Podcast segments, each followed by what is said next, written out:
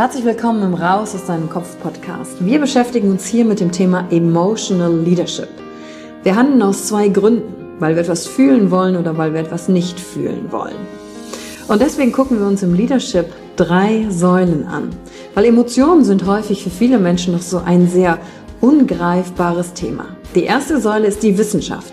Wir gucken uns an, was passiert mit den Emotionen im Körper, was wollen sie uns sagen, welche Bedürfnisse erfüllen sie uns und was passiert dann vor allen Dingen auch im Gehirn.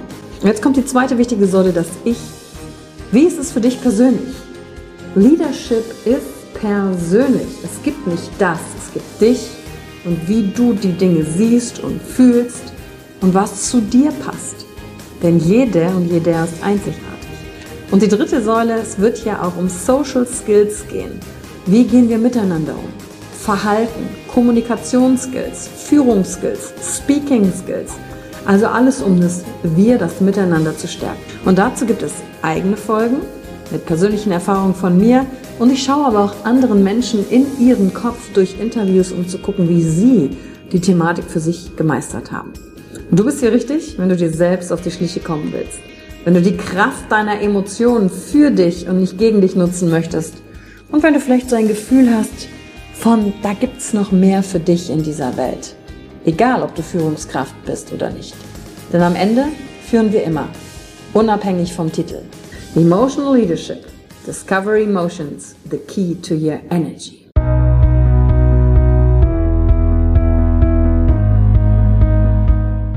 Hallo und herzlich willkommen bei einer neuen Folge von deinem Podcast Raus aus deinem Kopf. Hier holst du dir dein Wissen und deine Inspirationen rund um das Thema emotionale Intelligenz und Kompetenz. Danke fürs Einschalten. Viel Spaß mit der heutigen Folge.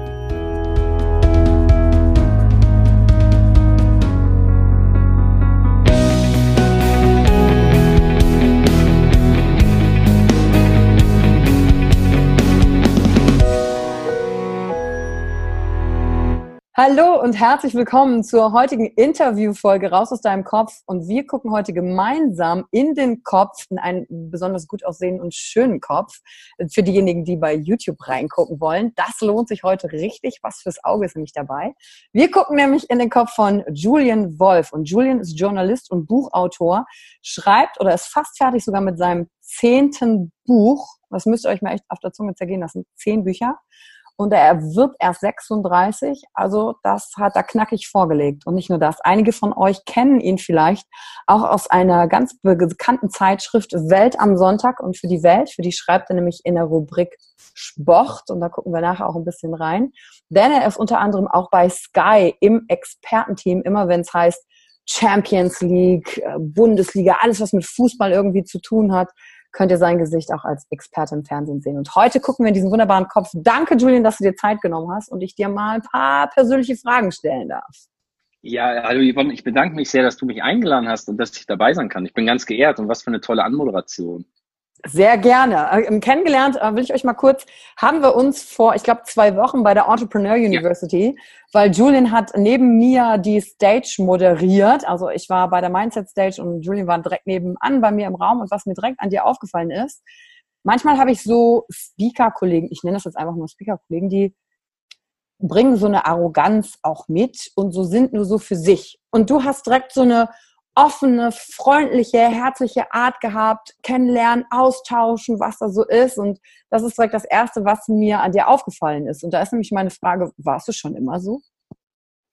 Also vielen Dank, dass du das so, so empfunden hast. Ähm, ich hoffe, dass ich immer so war. Ich glaube aber, als Kind war ich, oder ich weiß, als Kind war ich deutlich schüchterner als mhm. heute. Mhm ähm, was vielleicht normal ist, weil, weil jeder als Kind äh, oder viele als Kind einfach schüchterner sind, aber ich glaube, das kam so mit der Zeit. Aber im, im Kern, ich war immer neugierig, glaube ich. Und neugierig meine ich nicht in dem Sinne, dass ich mein Ohr beim Nachbarn an die Tür halte. Das ist, ähm, das ist eher, ähm, das wäre respektlos und, und, und einfach ähm, nicht angebracht, sondern Neugier im Sinne von ähm, gierig auf Neues zu erleben, Neues zu entdecken äh, mhm. auch neue Menschen vor allem, ja. Und ich glaube, deswegen habe ich, versuche ich offen durchs Leben zu gehen und auf Menschen zuzugehen, wo ich sage, die möchte ich gern kennenlernen oder ich möchte mal sehen, wie sind die drauf, mhm. ja. Und äh, so war es natürlich auch bei der bei der University, als wir uns kennengelernt haben. ist für mich auch ein Stück weit normal, muss ich dir sagen. Ich finde, wenn ich, wenn ich irgendwo ankomme und, und, und mir ein Bild mache, was, was passiert hier heute, dann möchte ich auch wissen, wer, wer ist so hier. Und darum geht's doch im Leben, oder? Dass man, wir sprechen über Wachsen ne? und, und über Connecten und so, aber wenn man das nicht lebt, wenn man das nur so sagt in irgendwelchen Podcasts oder in irgendwelchen, bei irgendwelchen Auftritten als Speaker und dann aber so vor der Stage so, hm, ich mache mein Ding, ich will mit euch allen nichts zu tun haben, dann ist das für mich Wasser, wie sagt man, Wasser predigen und Wein trinken. Ja. Also ich finde, man muss die Dinge, für die man steht, auch leben und ich versuche offen zu sein. Und wenn mir das gelungen ist an dem Tag, dann freut mich das sehr.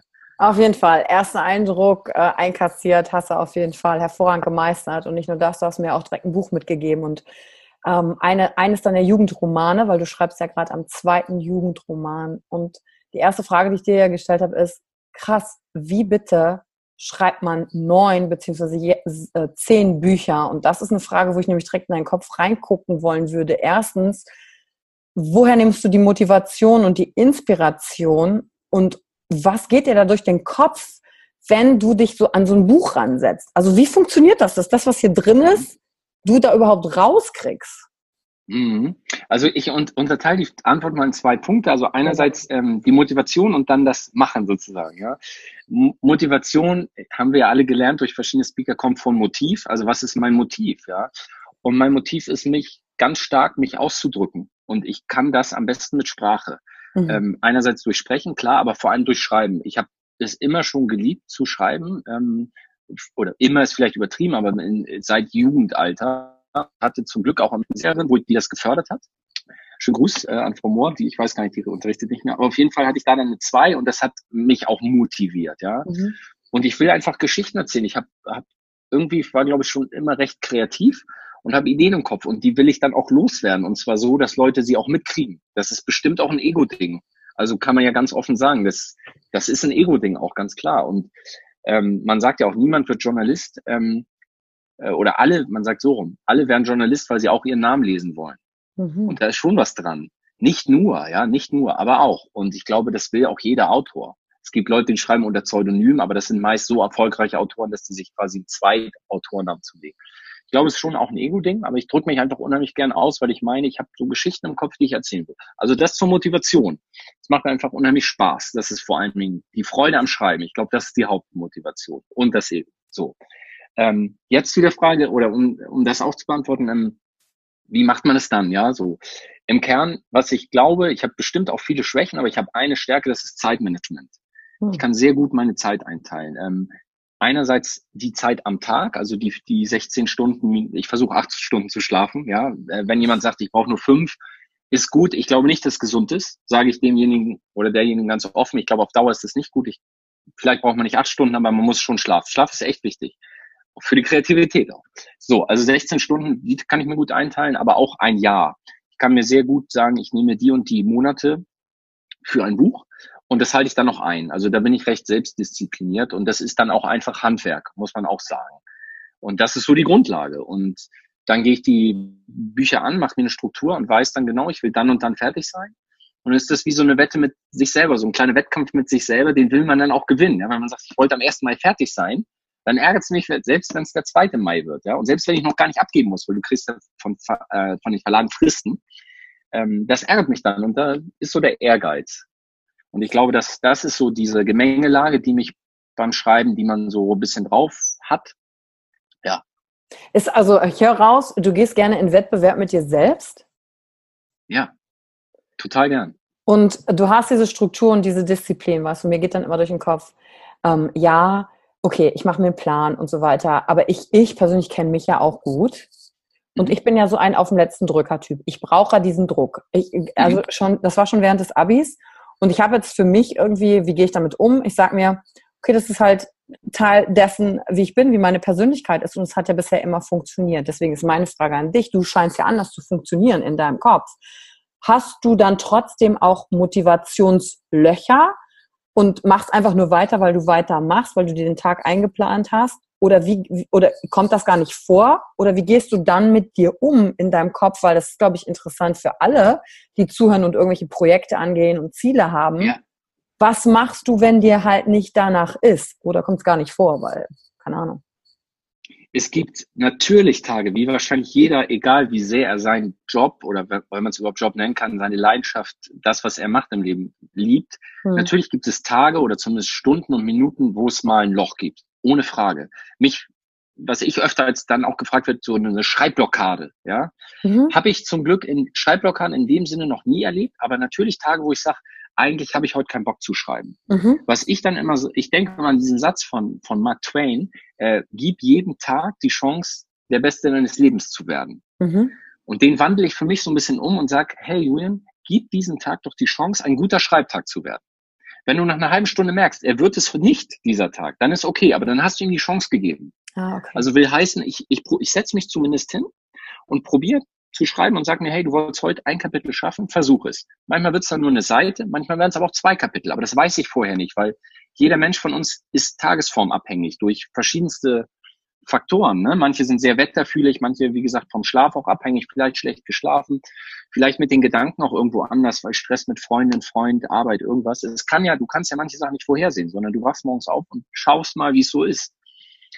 Und zum Glück in 99 Prozent der Tage sind gut bei mir, muss ich echt, echt sagen. Äh, ich bin dafür auch sehr dankbar, ähm, weil es ist dann wirklich dieses Ding, dass ich einfach Lust habe zu schreiben. Es ist ganz selten, dass ich anfange und merke, heute geht nichts. Es gibt diese Tage, ja, mhm. ähm, weil du auch konkret danach fragst, aber sie sind bei mir zum Glück wirklich, wirklich selten. Und man orientiert sich ja wahrscheinlich jeder von uns so an den größten, die es so in der jeweiligen Branche gibt die Speaker, vielleicht an Tony Robbins oder an, an anderen Leuten, da kennt ihr euch noch viel besser aus als ich, aber ich als Autor halt an den großen Autoren. Ne? Und John Grish, Mars gibt, der schreibt, das habe ich mal in einem Interview mit ihm gelesen, der schreibt jeden Tag genau drei Stunden von neun bis zwölf. Mhm. Wie ein Beamter, ja. Und teilweise, oder nicht nur teilweise, immer sogar so, es klingt ein bisschen wie eine Legende, aber er hat selber gesagt, deswegen sage ich das, um zwölf, wenn um Punkt zwölf er mitten in einem Satz ist beim Schreiben, hört er auf weil es zwölf ist. Und ganz so krass bin ich nicht, aber ich habe schon die Selbstdisziplin, dass ich mir sage, du arbeitest heute auch von, ich sage jetzt auch, von neun bis, sagen wir, elf. Mhm. Und dann ziehe ich auch bis elf durch. Und natürlich werde ich um 10.30 Uhr mal abgelenkt durch WhatsApp und E-Mail und denke, oh, ich habe eigentlich keinen Bock mehr zu schreiben. Aber ich mache dann weiter bis elf und es lohnt sich. Du schaffst vielleicht nicht immer das, was du wolltest, aber ein bisschen was schaffst du dann immer.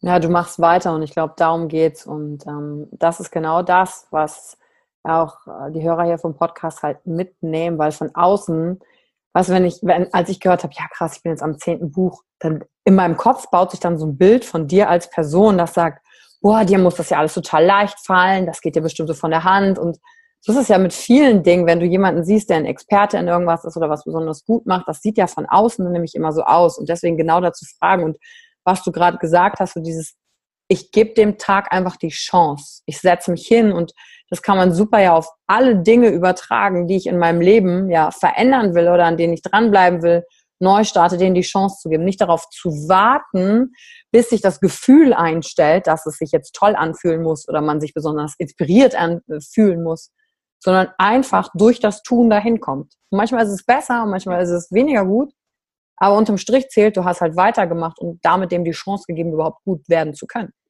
Absolut, hast du sehr, sehr gut ähm, gesagt. Und das kann ich auch jedem empfehlen, ähm, wenn es um kreative Arbeit geht. Und es behaupte ich, geht es in fast jedem Beruf und fast, fast jedem Menschen ähm, ist Kreativität wichtig. Und wenn es beim Überlegen ist, was schenke ich meiner Frau zum Geburtstag, es fängt ja mit Kleinigkeiten im Alltag an, du mhm. musst einfach eine kreative Idee haben. Dann sage ich auch, fang einfach an, setz dich hin, ich Brainstorming, ich mache es ganz oldschool, wirklich auf dem Papier, also gar nicht im App oder so, sondern wirklich Papier und schreibe ein paar Ideen auf. Und es oft kommt erst durch dieses Anfang, kommen die Ideen. Man hat auch mal so Eingebung, bestimmt, jeder von uns auch. Aber so ewig auf die Muße zu warten, was manche Künstler ja gern machen oder sagen, ich bin da ganz bei dir. Ich glaube auch, es kommt eher nicht, sondern du musst schon die, die Muße auch so ein bisschen anlocken.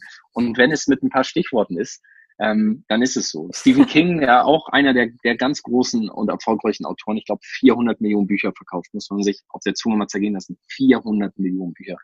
Äh, hat immer gesagt, wenn er gefragt wird, weil er ja auch so sehr horrormäßige und, und krasse Geschichten schreibt, ja, so, woher kommen dir die Ideen zu sowas Kranken, ja? Und hat er gesagt, wer sagt, dass ich mir die Ideen hole, sie kommen zu mir. Hm. Und ich glaube, teilweise kann das so sein, aber Stephen King ist ein Ausnahmeschreiber. Ich glaube, viele andere Schreiber, also ich auf jeden Fall, muss mich auch einfach hinsetzen und sagen, ich überlege mir eine geile Idee. Mhm. Ja, zumindest den Kern der Idee und der Rest kommt dann vielleicht, habe ich Glück, kommt von oben aus dem Himmel irgendwie, ja.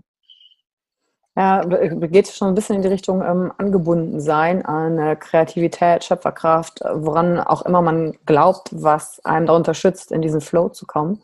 Und ja. da ist meine nächste Frage, welche Rolle spielen denn Emotionen für dich während des Schreibens? Ganz große. Also ich, ja, also ich glaube, dass, dass gute Bücher, das können wir bestimmt alle bestätigen, die gerne ab und zu was lesen, ähm, gerade jetzt Romane, aber vielleicht auch Sachbücher, die dich immer catchen, wenn Emotionen im Spiel sind und noch mehr catchen, wenn es Emotionen sind, die du selber schon erlebt hast. Liebe ist da bestimmt immer so ein, ein Ding, ja, nicht umsonst verkaufen sie auch Liebesromane sehr, sehr gut. Äh, und Liebesfilme und, Liebes und Gedichte und alles. alles, Rosamunde Pilcher, ZDF, ja, Sonntagabend und so, alles läuft top. Aber ähm, ganz ernst gemeint, ich glaube wirklich, Emotionen äh, sind, das, sind das Grundlegende und das versuche ich zu transportieren und das gelingt mir, glaube ich, gerade bei dem immer gut, wo ich sie selber gespürt habe und das ist gerade Fußball, mhm. äh, ein Sport, der sehr emotional ist, ähm, weil ich das selber erlebt habe als Spieler, zwar nur als Amateurspieler, aber es ist zum Teil vielleicht, manches ist ähnlich, egal auf welchem Niveau. Mhm. Und ich, ja, oder wenn du eine Stadionatmosphäre beschreibst, diese, diese Gänsehaut, die du bekommst, wenn du irgendwie in, in Liverpool stehst und 80.000 oder es sind, glaube ich, 60.000 singen You Never Walk Alone. Das ist so, wenn du da warst, kannst du es fühlen. Wenn du nicht da warst, weißt du es nicht, wie es ist. Und wenn ich da war, kann ich es auch beschreiben. Und das ist vielleicht die Gabe oder das Handwerk, was ich habe, dass ich das, was ich so erlebe, was ich sehe, ganz gut aufschreiben kann. Und wenn andere das nachfühlen können, ja, das ist so der, der Entschuldigung, nur noch den Satz, wenn, ja. wenn das andere nachfühlen können, dann gibt es, glaube ich, nichts Geileres äh, auf der Welt, als wenn du sagen kannst, wow, ich habe da was geschrieben und jemand hat es gelesen und hat in dem Moment sich getouched gefühlt, berührt, entweder traurig oder freudig oder dachte so, oh, Gänsehaut bei dem Satz oder bei dem Absatz, ja. Das ist so der Traum, ne?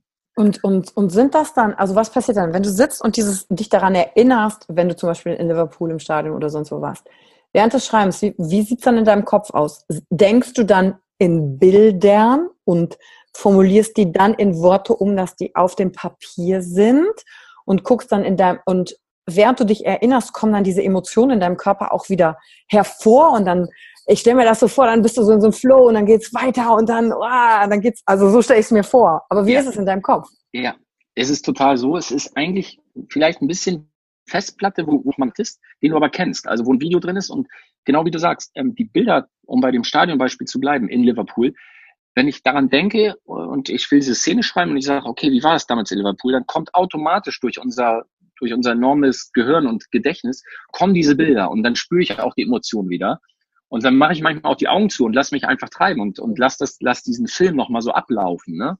Das hat bei der University, fällt mir gerade ein, hat das ein Speaker ähm, gesagt, ich weiß jetzt aus dem Kopf nicht wer, ähm, lass, nutze dein Kopfkino, sonst verpasst du die besten Filme.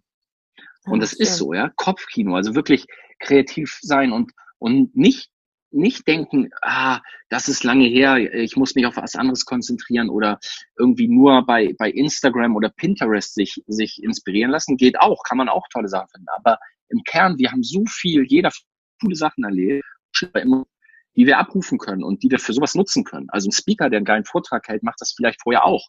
Wenn der jemand motivieren will, dann überlegt er sich nochmal, wie hat mich denn damals der und der, äh, die Yvonne oder jemand anders oder Tui Beck oder irgendjemand motiviert.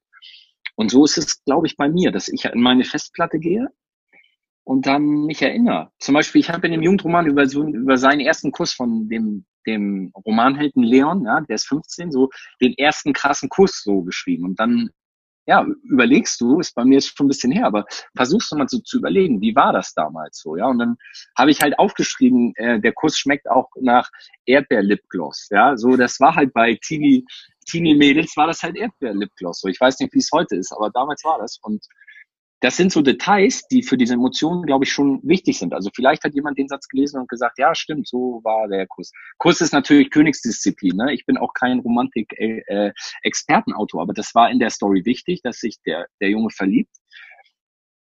Und dann versuchst du dich zu erinnern, wie war das? Wie ist verliebt sein? Und das geht nicht auf Knopfdruck, außer man ist gerade verliebt. Ähm, Und dann muss man sich echt so ein bisschen erinnern. Und ich finde, es geht gut mit Kopfkino. Wirklich Augen zu machen und sich so vielleicht hinzulegen und zu sagen, okay, wie war das damals? Und dann hast du sie ja. nochmal vor dir gesehen? Ja, voll. Total. Wann hattest du deinen ersten Kuss? Ich glaube, das war so in dem Alter, so 15, 16. So weißt wie, noch, deswegen noch, passte das. Nee, weiß ich nicht mehr. Das weiß ich echt nicht mehr. Das ist krass. Nee, das weiß ich nicht mehr. Aber ich habe auch, muss ich auch sagen, ich habe dann auch ähm, mich an bisschen so aus dem Erwachsenensein dann, das ist dann so fließend. Du erinnerst dich an den mhm. ersten Kuss, aber auch so an die, vielleicht sagen wir es so, an die schönsten Küsse. So. Mhm. Und an die habe ich mich dann versucht zu erinnern. Da weiß ich noch jeden Namen. Aber die sage ich, glaube ich, nicht. Die wissen schon Bescheid. Die wissen schon Bescheid. Und vor allen Dingen dann dieses Gefühl, das ist, das ist so interessant, während du so viele verschiedene Dinge ansprichst. In meinem Kopf laufen, während wir hier sprechen, halt parallel auch die ganzen Bilder dann gleichzeitig. Und ich glaube, so ist es auch für denjenigen, der zuhört. Ich glaube, viele denken jetzt gerade an ihren ersten Kuss zurück oder an jemanden, den sie geküsst haben. Bei mir löst das so aus, boah, dieses hingezogen fühlen, fast wie so ein, wie so ein inneres Brennen, was nach oben, wenn, wenn das dann endlich soweit ist. Und ja. zurück zum äh, Fußballbeispiel. Ich kann mich noch genau entsinnen, 2006, als du das gesagt hast mit Liverpool, die Atmosphäre im Stadion. 2006 durfte ich ja zur WM Hostess sein und Reisegruppen aus Südafrika von Coca-Cola ja. mit so einem Schild, weißt du, so mit so einem Schild, vom Bus ins Stadion bringen und ich durfte die Spiele sehen. Und das erste Stadion, in dem ich war, war halt Gelsenkirchener Stadion. Und ich sehe noch die Farben, diese Trommeln, diesen Moment, wenn du aus der Türe rausgehst und dann siehst du die Mengen und wie die so alle begeistert sind. Das war so, es ist nichts passiert groß. Das Spiel war noch gar nicht am Laufen, aber so dieses boah, Gänsehaut, boah, wie krass ist das denn? Die Stimmung hier, das werde ich nie vergessen. Das ist jetzt 13 Jahre her, das ist krass. Und nur weil du ein so ein, so ein Stichwort gibst, fängt ja mein Kopfkino an. Und ich wette, das ist bei super vielen, die hier zuhören, genauso, dass sie sich an solche ersten Momente erinnern. Und die, die noch nie im Stadion waren, die kriegen jetzt spätestens Bock, mal zu gehen, um zu gucken, ey, wie ist das, wie ist das, wie ist das? Das wäre schön, das, das, das, das wäre toll. Und, und das ist auch wirklich das beim Schreiben das, was ich erreichen will was beim Schreiben aber wahrscheinlich echt auch schwieriger ist als im persönlichen Gespräch. Ne? Im Gespräch kannst du dich anschauen, kannst dir in die Augen gucken und mhm. Sachen erzählen. Und beim Buch, gerade wenn die Leute, die mein Buch lesen, mich als ja nicht kennen, die meisten, außer es sind jetzt Freunde, die das Buch netterweise kaufen, klar, aber sonst die meisten ja nicht, ähm, die lesen natürlich Sätze von einem Fremden. Ne? Und dann musst du dieses Kopfkino doppelt gut transportieren. Und das ist jedes Mal eine neue Herausforderung. Aber die, die Herausforderungen machen immer am meisten Spaß im Leben. So, ne? Und cool. aber wie du sagst, so Stichworte und dann, wenn das jetzt zum Beispiel bei dir auch funktioniert hat, ohne dass ich es jetzt bewusst wollte, ich bin ja kein Zauber oder so, äh, sondern einfach, dass du erzählt hast, ist das schön. Und das macht mir auch Spaß am Schreiben, dass man Leute vielleicht eine positive Emotion und wenn es für zehn Sekunden ist, äh, auslösen kann. Mhm. Wahnsinn. Kannst du noch den Titel des Buches nennen? Weil ich glaube, viele ja, sind oh. geworden. Stimmt, also das Buch, über das ich sprach, heißt Traumtreffer. Es erschien im Carlsen Verlag, einem der besten und größten ähm, Jugendbuchverlage in Deutschland. Und ähm, es geht um Leon, ähm, der den 15 ist und den Traum hat, Profifußballer zu werden. Auf dem Weg dahin sehr viel erlebt, ähm, sich gegen sehr viel durchsetzen muss und sich eben auch verliebt. Das ist ähm, das Buch Traumtreffer, ja.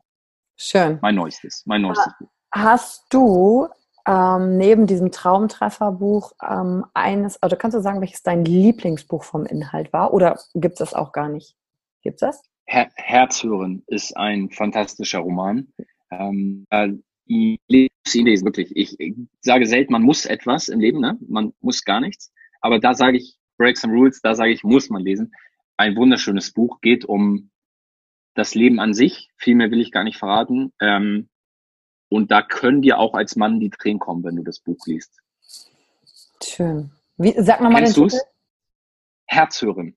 Herzhören. Nee, ja, kann ich Das nicht. Herzhören ist, ja, ähm, wenn du, wenn du es gelesen hast, weißt du, warum das Buch so heißt? Empfehle ich echt jedem. Ist ein fantastisches Buch. Findet man sofort, ähm, wenn man es googelt oder bei Amazon. Herzhören. Schön. Klingt gut. Ja. Ja, ist also, fantastisch. Also jetzt nicht beim Podcast aufhören und sofort das Buch googeln, sondern das könnt ihr dann nach der Folge machen, bitteschön. Sehr gut. Genau. Sehr ja. gut. Ähm, wenn du, jetzt haben wir ja über die Bücher gesprochen und das Schreiben und wie du mit dir umgehst und welche Rolle Emotionen dabei spielen, ähm, kannst du die Frage für dich beantworten, wer du eigentlich bist? Ich bin ja ein, ein ähm, riesiger Fan von Dieter Lange auch ein, ein Speaker, ja, der, der, sage ich mal, rare Auftritte macht, also nicht so oft Auftritte, aber fantastisch. Und ich denke an ihn jetzt, wo du die Frage stellst, weil er schreibt in seinem Buch, äh, auch übrigens, wenn ich das noch ergänzen darf, auch ein tolles Buch. Gewinner erkennt man am Start, Verlierer auch von Dieter Lang. Und ähm, der schreibt darin, was man sollte sich mal überlegen, wie stelle ich mich jemandem vor, wenn ich auf folgende Dinge verzichte: Beruf, genau. Alter, Religion und Herkunft. Und das war für mich ein krasser Moment, als ich das gelesen habe, weil ich dachte, stimmt. Die, über diese vier, fünf äh, Attribute definieren wir uns alle so krass, ja. Mhm. Also wenn ich die mal weglasse, da muss man echt erstmal überlegen. Ne? Und durch die Dieter Lange habe ich schon ein bisschen drüber nachgedacht. Ich glaube, das ist auch eine Frage, wer bin ich, die zieht sich bis ans Lebensende. Wer behauptet, er kann die zu 100 Prozent beantworten, der, der ist weise und ähm, ich, glaube, ich glaube dem auch nicht. Ich kann es nicht. Ich kann sagen, ich bin ein neugieriger, kreativer, empathischer Mensch. Hm. Das würde ich als Stärke bei mir bezeichnen. Ich bin empathisch. Ich will und kann mich ganz gut in Leute reinversetzen oder zumindest gebe ich mir Mühe. Und ich glaube, ich bin ein Menschenfreund. Also, weil du vorhin gefragt hast mit dem Offensein, ich mag schon Menschen. Es gibt ja auch so, so Hater, die so generell viele Menschen scheiße finden. Das habe ich gar nicht. Wenn du, wenn du mir sagst, nenn mal drei Personen, die du blöd findest, muss ich lange überlegen. Ich glaube mal, die Frage wird sich sicherlich auch noch verändern bis zum Ende deines Lebens oder die Antwort darauf, ne? weil mit unseren neuen Erfahrungen, die wir machen, wer, wer ist eigentlich dieses Ich? Ja. So. Ja.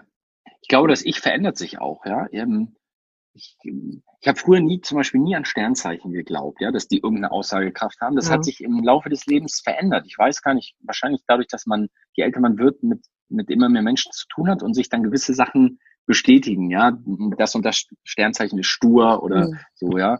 Ich bin Zwilling, also ich bin geboren am 25. Mai und da sagt man eigentlich, dass die ziemlich offen sind und auch verschiedene Interessen haben und so. Und das ist bei mir schon so. Ich habe äh, ganz unterschiedliche Interessen. Ähm, ja, und deswegen, das ist zum Beispiel so ein Punkt, an den ich jetzt mehr äh, glaube oder mehr merke, dass es schon ein, ein, eine Bedeutung hat, wann im Jahr du geboren bist. Das glaube ich schon. Auch ob mhm. Winter oder Sommer, das hat irgendwie auf den ungeborenen Körper schon irgendwie eine, eine Auswirkung ja, wer bin ich? Und das, genau das ist die Frage, die sich ein Leben lang zieht. Ne? Auch, wir haben ja auch alle ganz krasse Rollen, ja, weil im Büro bist du, bist du der Kollege oder die Kollegin, ja. Ähm, dann bist du bei der besten Freundin, bist du die beste Freundin. In mhm. der hm. Partnerschaft bist du die Frau oder, oder die Verlobte oder die Freundin einfach. Und in allen diesen Rollen, äh, oder wenn du ein Kind hast, bist du die Mutter beziehungsweise der Vater. In all diesen Rollen sind wir ja auch anders. Das merkst du auch an der Stimme. Ne? Man sagt, ja, Stimme kommt von Stimmung. Wir reden ja oft egal mit wem wir reden, immer unterschiedlich. Ne? Also mhm. mit wahrscheinlich mit unseren Eltern reden wir ganz anders als wir beide jetzt, ja. Und mit dem besten Kumpel rede ich auch wieder anders als mit dir. Nicht, nicht besser oder schlechter, aber von der anders. Betonung, von den Wörtern, die wir benutzen, anders einfach. Also wer bin ich? Ganz viele, wie, wie jeder von uns. Wir haben ganz viele, glaube ich, Egos so in uns, ne? Und wie schön das ja ist, auch so unterschiedlich sein zu können. Also Du, äh, weil den Teil von dir nimmst du ja in alles mit. Zum Beispiel, wenn ich auf eine deiner Rollen eingehe, Experte bei Sky zu sein. Da gibt's ja sicherlich diesen professionellen Anteil, aber du nimmst dich, Julian, mit deiner Neugier, mit deinem empathisch sein ja auch mit. Ja. Kannst du sagen, was, wenn du da bist, wie du da, also hast du, weil du ja jetzt Experte bist, gab's da jemals so einen Gedanken, sowas von wegen, ja, nee, äh, ich, eigentlich bin ich ja gar kein Experte, äh, jetzt sagen das andere über mich oder ich muss jetzt hier besonders gut performen, löst das in dir Druck aus. Also passiert da innerlich in dir irgendwas, auch aufgrund dieser Expertenrolle, wie du dich dadurch kennenlernst? Ja, ich glaube schon. Also gerade am Anfang hast du recht, wenn jemand dich als Experte bezeichnet, ist ja erstmal ein Riesenlob, aber auch eine Riesenbürde. Ne? Dem musst mhm. du auch gerecht werden oder willst du gerecht werden. Ähm, ich habe es aber zum Glück diesen, diesen Druck in Anführungsstrichen nie so als belastend empfunden, sondern eher so als Lob und sagen, okay, dann bin ich Experte, so das ist, das ist gut und das hat man sich auch erarbeitet über die Jahre, ne? weil ich im mhm. Sportjournalismus jetzt, ich habe angefangen mit 19, 20, wie gesagt, jetzt seit 15 Jahren arbeite und immer bei einer qualitativ sehr hochwertigen immer schon bei das, das und was so. Ne? Insofern mhm. kann man sagen, okay, als Experte, das ist okay. Ähm, klar, du hast recht, man kann die Rolle, ich als Julian und als Experte kannst du ja nie komplett trennen. Aber auch als Experte trittst du bestimmt dann, gerade beim Fernsehen, da schauen 300.000 aufwärts zu, live, so, ja. Ähm, das ist schon viel. Und dann denkt man schon dran, klar, ähm, wie verhältst du dich, wie äußerst du dich? Aber ich merke immer, das stachelt einfach diese Konzentration, die du aufbaust, stachelt eigentlich dann nur so zur Höchstleistung an, wie beim Sport, dass du dich einfach besonders gut ausdrückst, dass du irgendwie besonders präsent bist von allem, wie du da sitzt, wie du dich äußerst. Und es macht einfach mega Spaß. Deswegen mache ich es auch. Also äh, man sagt ja immer, so, dass das Schöne an Fußball ist, es gibt 80 Millionen Bundestrainer in Deutschland, jeder hat so seine Meinung. Und einer von den 80 Millionen bin ich und kann das noch im Fernsehen sagen. Und manche finden, sagen vielleicht so, ey, der hat recht. Viele sagen, das ist das Schöne, ne? dass es eine Diskussion entsteht und dass dir danach auch Leute schreiben, auch völlig fremde Leute, ey, war ein toller Auftritt oder ey, ähm, bei Löw bin ich ganz anderer Meinung oder so. Das ist doch schön. Dann schicke ich denen auch eine Antwort und sage, hey, wie ist deine Meinung? Interessiert mich auch.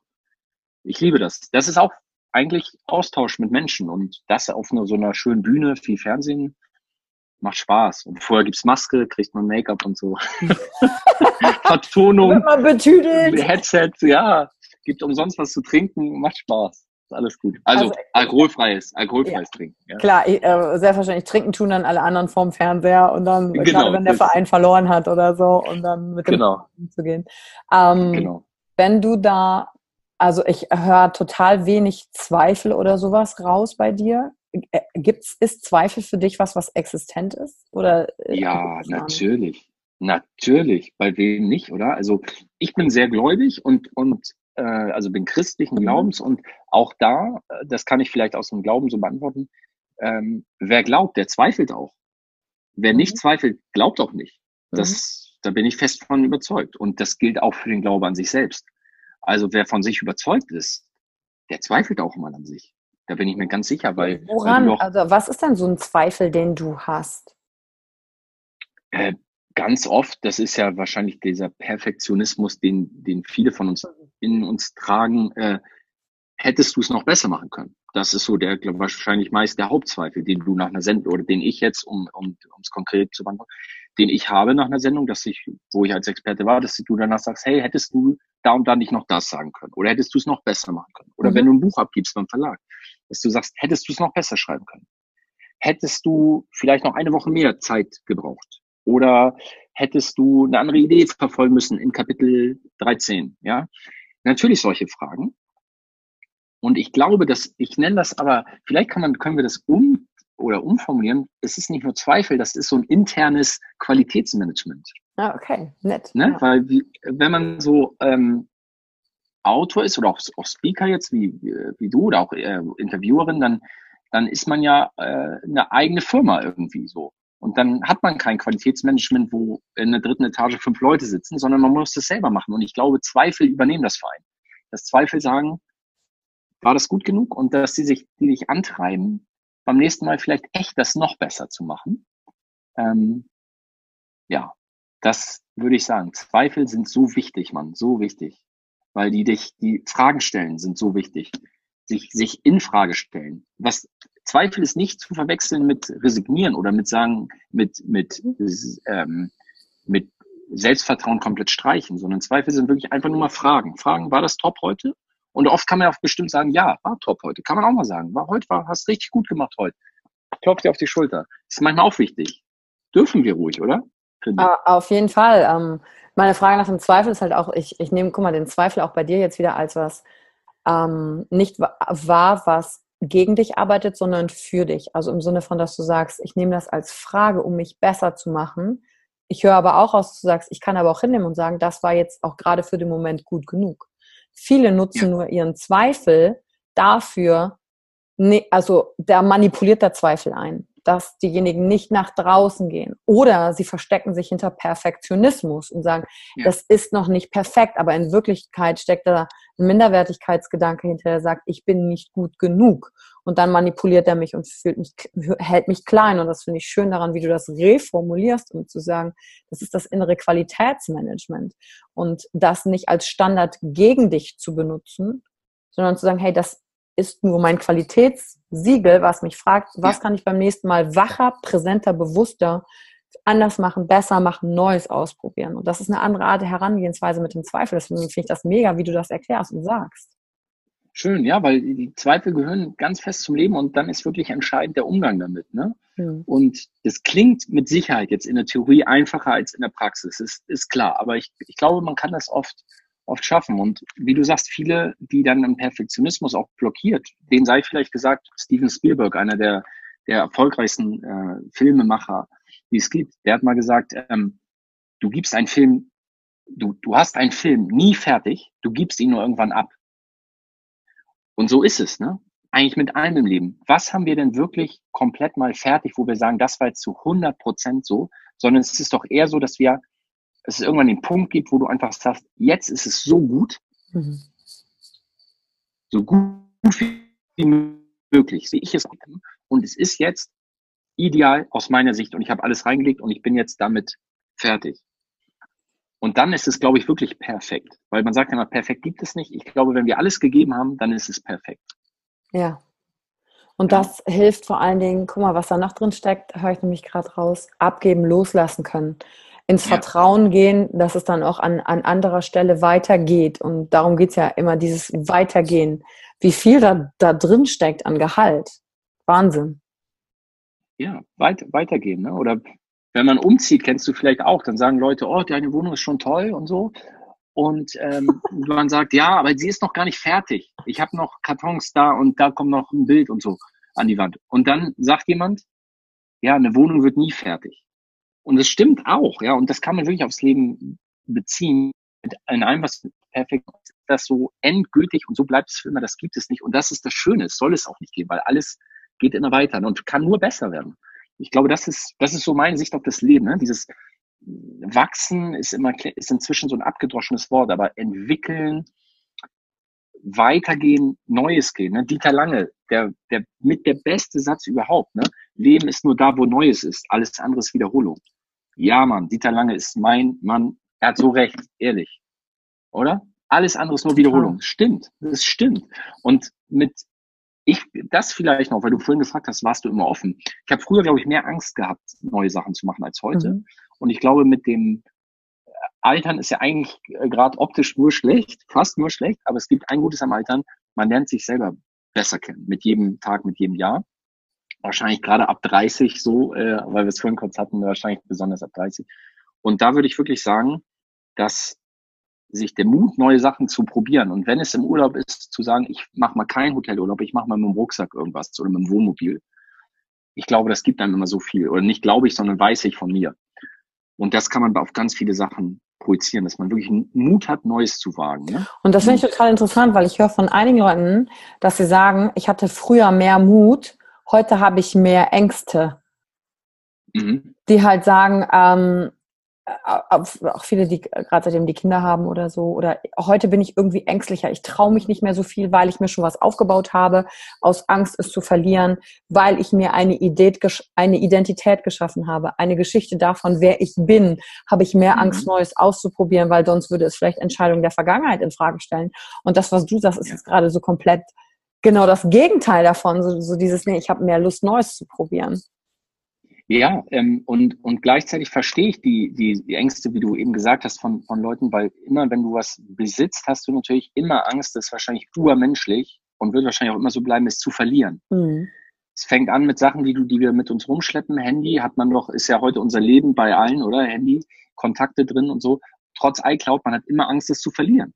Und es ist, das ist was ganz Kleines aus dem Alltag. Aber bei Familie, Kinder hast du wahrscheinlich so immer dann die Angst, es irgendwie zu verlieren. Und und, oder beim Job, ja. Jemand will kündigen, aber traut sich nicht, weil er Angst hat, ich verliere meine Existenz oder so, ne? Ja, oder den Status, ist, den ich bis dahin gehabt habe, ne? Den Status, genau. Und, und würde damit vielleicht eingestehen, wie du eben sagst, dass Entscheidungen aus der Vergangenheit irgendwie falsch waren. Also wenn ich meinen Job kündige, irgendwie zu sagen, warum habe ich ihn damals überhaupt angenommen, war ein Fehler.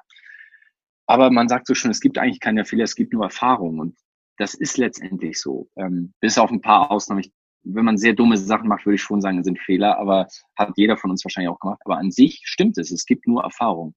Was hast du denn zuletzt Neues probiert, wo du sehr mutig sein musstest? Also was äh, ich gemacht habe, weil ich das Thema Urlaub eben nannte, mhm. Ähm, ist ein bisschen länger her schon, aber ich bin mit meiner ähm, Verlobten mit einem Jeep durch Kanada gefahren und wir haben äh, Car-Camping gemacht. Also wir haben im Auto geschlafen. Und das klingt jetzt, jetzt sagen viele, ja, und so, was ist neu daran? Ähm, für mich war es wirklich neu, weil ich sonst eigentlich immer im Hotel war. Mhm. Und das war ein ganz neuer Urlaub. Und dann waren wir auch auf so Parkplätzen, wo man eigentlich nicht campen durfte. Und dann haben wir da einfach gecampt. Und das war für mich schon eine neue Erfahrung. Das klingt jetzt vielleicht irgendwie albern oder so, aber es war schon, da habe ich schon äh, den Mut gehabt zu sagen, ich mache mal so einen Urlaub. Und das hat sich so gelohnt, weil es war der schönste, mit der schönste Urlaub, den wir hatten. Und wir hatten schon viele tolle. Und lass mich überlegen, zuletzt, ja, klar, der Roman, ne? Zweifel. Ähm, klar, wenn du einen Roman anbietest, einen Verlag, natürlich habe ich, habe ich den Zweifel gehabt, ja, ist nicht gut genug. So ein Top-Verlag, nee, dafür bist du noch nicht gut genug. Und dann aber den Mut gehabt, diesen Zweifel zu überwinden und zu sagen, ich schick's ein, ich schick's dem. Was soll passieren? Ja, dann sagen sie ab oder reagieren. Ja, krass. Vor allem, was passiert ist, war dann krass. Ich habe Antwort bekommen, ist zum Angeben jetzt meine Antwort, aber nimmt mir hoffentlich keiner übel. Normalerweise kann es bis zu sechs, sieben Monate dauern, bis du Antwort kriegst vom Verlag. Ist wirklich Standard, ja, selbst wenn es ja. gute Manuskripte sind. Ich hatte innerhalb von sechs Tagen Antwort. Ja, machen wir.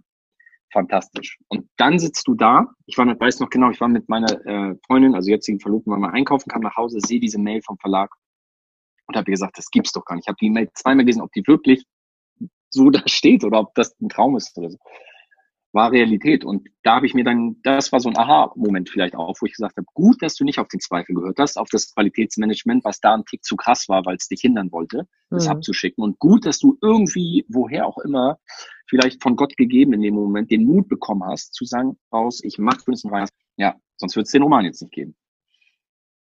Geil. Ja, das war geil. Das war echt geil. Vor allem sechs Tage. Kommst du, bist du darauf klargekommen? Ähm, ja, ich habe den, das ist auch so ein Punkt vielleicht bei mir oder bei vielen, glaube ich, Erfolge auch wirklich mal feiern ne? und mhm. auch mal zulassen und mal ausrasten. Ich bin ein ziemlich kopfgesteuerter Mensch und habe mich krass gefreut für meine Verhältnisse und für meine Verhältnisse ist das so, oh, voll schön. Ja, so, ja. Boah, so. Ist echt krass. Das ist richtig aus dir rausgegangen, Julian. So, voll, voll. Hab sogar Mineralwasser getrunken statt stilles Wasser, war ein Freudentag. Und nee, aber da, und das, aber für mich, das ist dann egal auch vielleicht, wie man die Freude rauslässt. Ähm, Hauptsache man spürt sie und ja, bin, ich habe mich krass gefreut, ganz krass, immer noch. Ich vielleicht merkt man es auch, wenn ich erzähle. Das war ist jetzt äh, auch schon zwei, drei Monate auf dem Markt inzwischen und trotzdem immer noch, wenn ich das sehe, wenn du in ein Buchhandlung gehst, da steht mein Buch. Ähm, oder noch schöner, neulich hat mir ein, ein Fünftklässler geschrieben, dass er mein Buch gelesen hat und in der Schule sollen sie so eine Lesekiste machen und er packt mein Buch da rein, weil er es so cool fand und dass er sonst nie liest, aber das Buch hat er gelesen. Boah, ja, dann, dann feierst du krass innerlich. Ja. Ah, ja. schön. Vor allem siehst du diesen Fünftklässler ja dann auch vor dir, ne, wie er das macht und ja. welche, welche Wellen das dann schlägt, weil äh, zurück zum Anfang, du setzt dich hin, hast eine Idee, bei manchen Tagen läuft es nicht so, du bleibst aber dran und du gehst über den Zweifel hinweg, das vielleicht auch abzuschicken, ist das gut genug und bis es dann fertig ist und dann ist es da mit, mit dem Endergebnis, der platziert es dann wieder irgendwo und dann findet es vielleicht wieder irgendein anderes Kind, was es liest, was dadurch inspiriert, also was für größere Wellen das macht, auf die wir ja gar nicht kommen, während wir so in unserem Prozess des Schaffens und Kreierens sind, da haben wir ja mit uns mal einen Struggle, mal ist leichter, mal ist, mal ist schwerer, und aber zu wissen, hey, das beeinflusst andere Menschen auch. Wir wissen ja. nicht und kriegen vielleicht ja gar nicht mit, wen denn noch. Wie, wie krass genau. ist das denn? Das ist krass, finde ich auch. Also ob auch jetzt zum Beispiel bei, bei deinem Podcast, ne? egal welche Folge es ist, ähm, und du hast ja schon viele, es kann, jede Folge hat das Potenzial, Leute zu erreichen und denen was Positives zu vermitteln und vielleicht einen Antrieb zu geben oder vor irgendwas sogar zu retten oder, oder auch einfach nur gut zu unterhalten. Ne?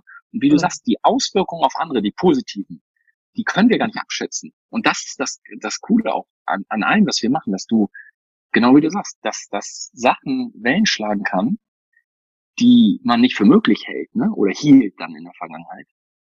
Und ich glaube auch, ähm, jede Reise beginnt mit dem ersten Schritt, ist auch vielleicht eine Phrase oder abgedroschen, aber es ist so, wenn du den Schritt machst, dann kann ganz viel, ganz, ganz viel folgen. Ne? Und ich habe jetzt Lesungen mit dem Buch im Sommer, ähm, auch an Schulen teilweise. Und das hätte ich mir auch nicht träumen lassen. Das, klar, hätte ich den Mut da nicht gehabt, wäre das nie jeweils so gekommen. Und das ist jetzt auch was Neues für mich, Lesung. Aber auch da, natürlich Zweifel und oh, wie machst du das gerade vor Kindern? Kindern sind die kritischsten Zuhörer. Ja, die sagen, ähm, doof und dann hauen die ab. Die sagen so, genau, die immer sind nicht höflich wie Erwachsene und schauen dann nur noch aufs iPhone, sondern die gehen raus. So, ja? ähm, nein, und ähm, aber auch da den Mut haben, machen und die erste Lesung einfach machen und dann gucken, wie es wird. Ne? Gibt es eigentlich noch was, wovor du Angst hast oder spielen Ängste noch eine Rolle überhaupt in deinem Leben? Ja, klar, bei jedem glaube ich auch. Beim, natürlich spielen die eine Rolle bei mir. Angst vor äh, vor dem nächsten Buch wird das genauso gut wie das oder kannst du dich steigern, ne? Ähm, ja. Angst davor, das nicht zu schaffen. Ähm, aber auch im Alltag ähm, oft äh, Angst, zu spät zu kommen oder so. Mhm. Klingt jetzt auch vielleicht banal, aber hat man, ne? Und das finde ich auch so gut, den, ich weiß nicht von wem das ist, den Satz, ähm, willkommen im Club der Menschen, die sich einfach keine Sorgen mehr machen. Und in dem Club versuche ich immer noch Mitglied zu werden. Ich bin leider noch kein Mitglied. Ich scheitere immer noch an der Tür. Aber ich will da rein in den Club. Ich will in diesen verdammten Club sich einfach keine Sorgen mehr machen. Du weil das, ja, ja nee, nur das noch kurz. Ähm, weil das ja auch wirklich wissenschaftlich auch belegt ist, ne, dass ein ganz hoher Prozentsatz der Sorgen, die wir uns machen, nie eintreffen. Ne? Da gibt's ja diesen Spruch, ich habe mir im Leben sehr viele Sorgen gemacht, die meisten sind nicht eingetroffen. Das ist so, ne? Warum wir immer wieder so diesen Teufel so an die Wand malen. Aber das, klar, habe ich. Natürlich habe ich Ängste. Und, und darum geht's. Deswegen frage ich die, die Frage ja auch, dass ähm, für denjenigen, der zuhört, das auch merkt, äh, Ängste zu haben, ist normal. Die Frage ist, wie gehst du damit um? Sag mal, wenn die Angst vorm zu spät kommen, kannst du körperlich beschreiben, was da eigentlich dann bei dir passiert? Weil ich kann diese Angst sehr gut teilen, glaube ich. Ich könnte sie auf jeden Fall beschreiben, kann ich gleich auch gerne machen, aber mich interessiert, was dann bei dir innerlich abgeht. Ähm, ärgere mich selber. Mhm. Zum Beispiel, also ich komme ganz selten zu spät. Ne? Äh, deswegen vielleicht auch diese Angst dann, dass es mal passiert. Ärgere mich selber, du bist zu spät losgegangen oder du bist den falschen Weg gefahren, hättest du doch auf Google Maps gehört, warum fährst du den Weg? Ja, wie äußert sich das im Auto so aufs Lenkrad prügeln? Hupen? Da dann schon. Ich bin wirklich ein ruhiger Mensch, aber im Autofahren raste ich dann aus. Ähm, ja, ansonsten, oder wenn ich zu Fuß bin, einfach mega so losstratzen, dass bis ich, bis ich da bin ich hasse einfach Unpünktlichkeit. Auch bei anderen Menschen muss ich sagen. Also Wort Hass versuche ich eh nicht zu äh, benutzen, äh, weil es ein zu starkes Wort ist und ich eigentlich nichts hasse. Aber wenn, wenn ich eins hasse, dann Unpünktlichkeit und Unzuverlässigkeit manchmal. Hm. Kann ich verstehen. Und das will ich dann selber nicht sein. Weißt du, ich will dann selber nicht un und aber wenn du mal zu spät gekommen bist, was ja bestimmt schon passiert ist, wie gehst du dann mit dir um? Gibt es dann diesen Punkt in deinem Kopf, wo du dich dann auch ein bisschen fertig machst, eine kurze Zeit dafür, oder kannst du schnell drüber hinweggehen? Weil das ja ein Standard ja, ist, den du selber für dich selber nicht erreicht hast in dem Moment. Richtig, ist ein Standard, den man selber nicht erreicht hat. Ähm, beides. Ich reg mich dann kurz auf. Ich entschuldige mich dann auch natürlich bei dem, der warten musste. Ähm, äh, und dann kann ich es aber auch recht schnell abhaken. Gerade weil ich mir sage, hey, Julian, du bist wirklich von 90 Mal bist du 88 oder 89 Mal wirklich pünktlich. Jetzt deine Quote ist so gut. Jetzt bist du einmal und jetzt regst du dich auf wegen drei Minuten, ey, akademische Viertelstunde, ja. Drei Minuten ist nichts. Hm. Ähm, doch, dann kann ich dann auch recht schnell drüber weggehen. Aber die zwei Minuten, da, die, da bin ich sehr strenger mit mir in den zwei Minuten. Ja, und genau darum geht es, deswegen frage ich nämlich nach. Wir haben, und da sind wir wieder bei diesen Standards weil die teilweise so hoch sind, dass wir uns halt richtig fertig dafür machen, wenn wir unseren Standard nicht erreichen. Und das tut uns ja nicht gut. Und deswegen, okay, ich reg mich einmal kurz über mich auf, nehme das wahr, aber dann auch zu sagen, nee, das bringt mich, also es ist ja jetzt passiert, ich kann es ja jetzt nicht rückgängig machen. Genau, und genau. Wie, und wie kann ich dann wieder sanfter mit mir umgehen? Ähm, sonst wird ja das nächste Mal einen Termin haben zum Quallauf, weil ich dann denke, oh ja. nein, beim letzten Mal hat es nicht geklappt, ist es diesmal schon wieder so und dann weißt du, was ich versuche? Ich versuche, ähm, diesen Satz zu beherzigen, behandle dich selbst wie deinen besten Freund. Hm. Und ich glaube, wenn man sich in den zwei Minuten, wo man gerade ausrastet, weil man zu spät ist oder weil man sich über irgendwas ärgert, ähm, tut man sich selber nicht gut und dann versuche ich zwei Dinge. Äh, erstens ist kurz zuzulassen und einfach zu sagen, okay, jetzt bist du mal sauer, mhm. lass es auch mal zu, jetzt bist du halt mal so, ist okay, du musst es nicht unterdrücken. Und dann aber ist wirklich nicht zu übertreiben und nach ein paar Minuten zu sagen, behandle dich selber gut, mach dich nicht fertig. Das ist Stress auch für den Körper, ja. ja. Gut ist nie gut. Ähm, jetzt hast du es mal zwei Minuten ausgelebt und jetzt ist es auch wieder gut und behandle dich mal wieder, chill mal ein bisschen, ja. Und das mhm. hilft dann auch. Mich stresst das zu spät kommt, nämlich schon so, wenn ich einen Termin morgens früh habe, schon abends also ich mache ungern Termine morgens früh, weil ich dann schon nachts nicht gut schlafen kann, aus der Angst heraus, morgens zu spät zu kommen. Und ich kenne auch dieses Gefühl, äh, wenn ich mit dem Auto zur Uni fahren musste, weil da war immer zu viel Verkehr, immer. Und dann war das so ein Brennen, so ein Brennen. Und dann mache ich immer noch Navi an und vergleiche, wie viel schneller ich jetzt fahren konnte, um noch eine Minute rauszuholen, die dann wieder, oh Gott, das ist ein ja. Test in ja. mir. Genau. Es ist, und überleg mal, was für ein Stress, was für ein Stress, ja. Katastrophe. Ich versuche eh einfach Stress zu vermeiden. Und man kann, finde ich, wenn man frühzeitig losfährt zu Terminen und lieber eine Viertelstunde früher, das kann man Stress vermeiden. Ja. Auch beim Flieger oder so, ja. Genau, man tut sich selbst was Gutes eigentlich, auch wenn man dann eine Viertelstunde früher aufstehen muss, aber man tut sich selbst was Gutes. Und das sind, glaube ich, so Kleinigkeiten im Alltag, die man, wenn man die beherzigt, sind wir auch wieder bei Gewohnheiten, ne? wenn man mhm. die verinnerlicht und so ein bisschen glaubenssatzmäßig ähm, sich so einprägt für sich, dass man sagt, ey, behandle dich einfach wie einen guten Freund. So. Und sich das bewusst zu machen. Genau. Und das, ähm, genau. Und das, das klappt nicht immer. Und da sind wir aber auch wieder beim Thema Perfektion. Es muss auch nicht immer klappen. Aber wenn es öfter klappt als die Fälle, wo es nicht klappt, dann ist schon gut. So, ne? Dann ist schon gut. Und damit dann auch zufrieden sein. Da ist auf der Winning Side deiner Liste schon mal ein paar mehr Punkte als auf der, ah, diesmal habe ich es nicht geschafft, Seite. Und dann, ich habe mal ein schönes Bild dazu gelesen in, ich glaube, das war in der Frauenzeitschrift, ne? Wie man Dinge annehmen kann. Da hast du so eine Liste gemacht, auf der einen Seite Plus, auf der anderen Seite Minus. Hast du alles reingeschrieben, was du super an dir findest. Auf der mhm. Minusseite alles, was du nicht super an dir findest. Und dann aber zu sagen, mach um alles einen Kreis. Und all das bist du und gehört zu dir. Ja. Und das ist, wer du bist und das ist dann annehmen und in der Stärke sein und dann auch in solchen Momenten. Deswegen, auch wenn das noch einem banalen Beispiel klingt, aber dadurch kann man ja bewusst werden, wie spreche ich eigentlich in meinem Kopf mit mir? Wie funktioniere ich? Weil wenn ich das in diesen Momenten ja schon nicht äh, checke oder zumindest wahrnehme, und da geht es auch darum, ich nehme erstmal wahr, dass ich gerade so mit mir rede, mache mich dann aber nicht zusätzlich dafür fertig, dass ich gerade nicht gut mit mir spreche, weil sonst bin ich ja in einer Spirale nach unten. Wenn ich diese kleinen Momente nicht wahrnehmen kann, wie will ich dann die großen Dinge im Leben stemmen und schaffen. Und deswegen muss ich erstmal auf diese kleinen Sachen gucken. Deswegen tauche ich da so ein, um eben zu schauen, was passiert da genau bei dir im Kopf. Ich habe zum Abschluss des heutigen Podcasts noch eine Frage, die hast du vorhin mit mir geteilt oder eine Geschichte, und zwar über Jupp Heinkes.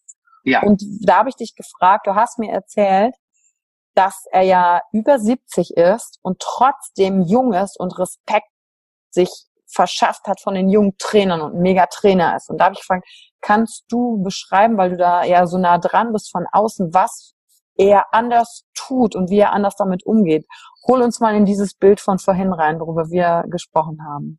Sehr gerne. Also Jupp Heynckes, äh, für alle, die jetzt im Fußball nicht so zu Hause sind, ganz, ganz kurz, knapp erklärt. Jupp Heynckes ist einer der erfolgreichsten Trainer der Welt, ist jetzt über 70 und hat äh, mehrfach den FC Bayern trainiert und zuletzt äh, dem die Saison gerettet. Ende 2017 wurde der Trainer Ancelotti entlassen und Jupp Heynckes musste retten und ist quasi aus der Rente zurückgekommen ähm, und hat ähm, quasi alles stehen und liegen lassen, um seinem Verein zu helfen. Das ist erstmal menschlich eine riesige Geste, ja, ähm, weil er eine Verbundenheit mit dem Verein spürt.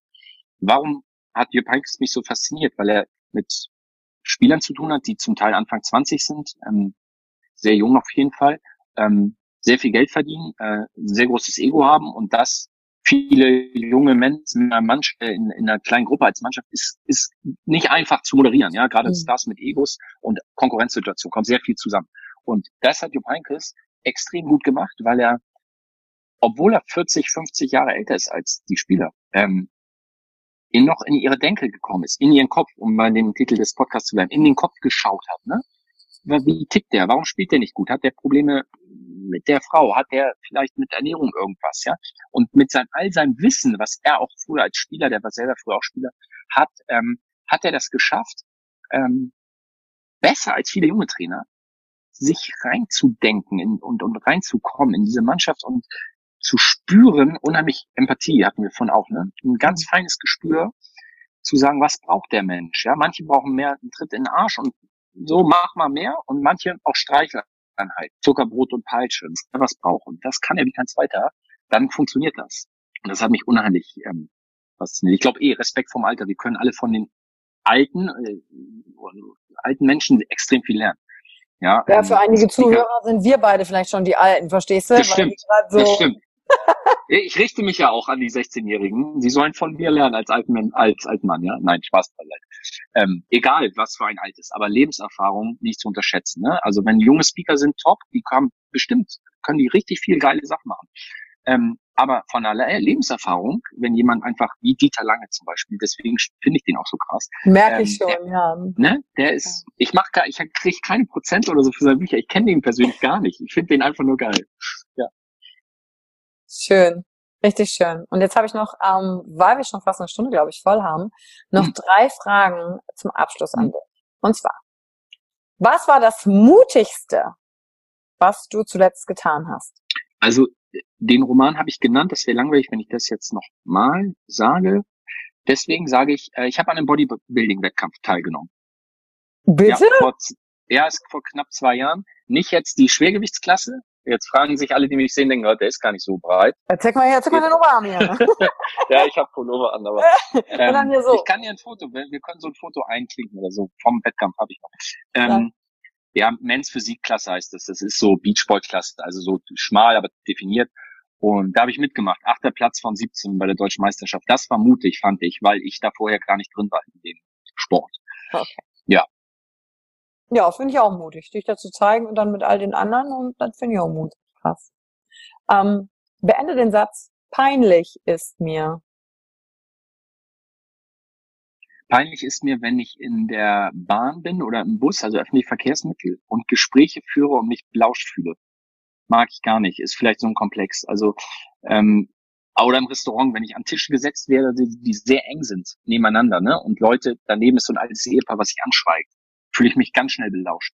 Das ist mir peinlich. Egal um was es geht, selbst wenn es banale Gespräche sind, mag ich gar nicht. Mag ich überhaupt nicht. Telefonieren auch auf der Straße immer, ich gehe immer an die Seite und so. Ich will nicht, dass es jemand hört. Komisch, ne? Aber ich mag das nicht. Oh, da bin ich oldschool. So, ich finde, das sind private Gespräche einfach. Ja. Äh, einfach mal interessant. Und dann habe ich den letzten. Beende auch diesen Satz. Ich bewundere an anderen. Ich bewundere an, an anderen, wenn sie, wenn sie hinter das leben, äh, ihre Werte leben, für die sie stehen oder für die sie sagen zu stehen. Also Authentizität ist sehr abgedroschenes Wort, deswegen will ich es eigentlich benutzen. Eher, eher Rückgrat, Rückgrat mhm. und ähm, Wahrhaftigkeit, ja. Wenn jemand sagt, ich stehe für das und das und ich merke, der lebt das, der muss das gar nicht sagen, sondern ich sehe das bei ihm. Mhm. Ich fühle das. Das bewundere ich sehr. Sehr schön. Großartig. Und an dieser Stelle will ich dir nämlich äh, Danke sagen für deine Zeit heute für den Podcast und die ich Bücher, die du genannt hast, werde ich natürlich noch in die Show Notes packen, deine eigenen, dass diejenigen sagen, ey, Julian Wolf hat mich inspiriert und ich gucke mal bei Sky vorbei, vielleicht sehe ich ihn. Cool, Aber ja, da könnt ihr auch seine, seine Bücher euch besorgen, packe ich die Links unten mit rein, dass ihr reinschaut. Und natürlich interessiert uns beide, Julian und mich, wenn du heute zugehört hast, was war vielleicht der eine Satz? Du hast gehört, Julian hat sehr viele Sätze gesagt, von Dieter Lange inspiriert, von Steven Spielberg inspiriert, Sätze, die für ihn in seinem Kopf einen Unterschied gemacht haben. Und vielleicht hast du heute den einen oder anderen Satz von ihm mitgenommen. Dann kommentier das doch, bewerte das auf iTunes, schreib uns auf Instagram. Alle Sachen sind unten, damit wir wissen, was war es denn? Was hat bei dir im Kopf eine kleine Welle verursacht? Ein paar Gedanken durcheinander gebracht, damit wieder Platz für neue da sind. Und dann freue ich mich, wenn du beim nächsten Mal wieder reinhörst, wenn es wieder heißt, raus aus deinem Kopf. Und danke, Julian, für deine Zeit und dass wir wirklich in deinen Kopf reingucken konnten. Dankeschön. Ich danke dir und euch und es hat so viel Spaß gemacht. Es war auch etwas Neues heute für mich. Erstmal ein Podcast. War auch Mut. Brauchte ich ja. auch Mut. Ja, war auch mutig. Wer weiß, was die Yvonne für Fragen stellt, das weiß man ja. Ja, wusste ich ja nicht. Aber ich wusste es, dass du sehr gut fragst. Das war mir klar. Dankeschön. Bis zum nächsten Mal. Tschüss. Tschüss. Danke für die Zeit, die du dir heute genommen hast, um dieser Folge zuzuhören. Damit hast du wieder etwas für dich getan, das dir niemand nehmen kann. Und wenn dir etwas aus dem Podcast gefallen hat, bewerte ihn gerne und teile ihn mit anderen Menschen, die dadurch auch wachsen können. Wenn du Fragen hast oder dir eine Folge zu einem bestimmten Thema wünschst, schreib mir auf Instagram oder Facebook. Ich freue mich von dir zu hören. Deine Yvonne. Danke, dass du dir heute die Zeit genommen hast, reinzuhören. Die Folge hat dir gefallen? Dann lass mir doch eine Bewertung da. Schreib mir auf Instagram auch, wenn du einen Wunsch für eine eigene Folge hast. Und Teil die Folge mit jemandem, der dir wichtig ist, wo du denkst, ah, der oder sie könnte davon profitieren. Und wenn du mehr zum Thema Emotional Leadership wissen möchtest, folge einfach den Links in den Show Notes. Ein Einstieg in unsere Welt der Emotionen könnte für dich auch die Emotion Entdeckertour sein. Ich freue mich auf dich und ganz besonders, dass du hier bist.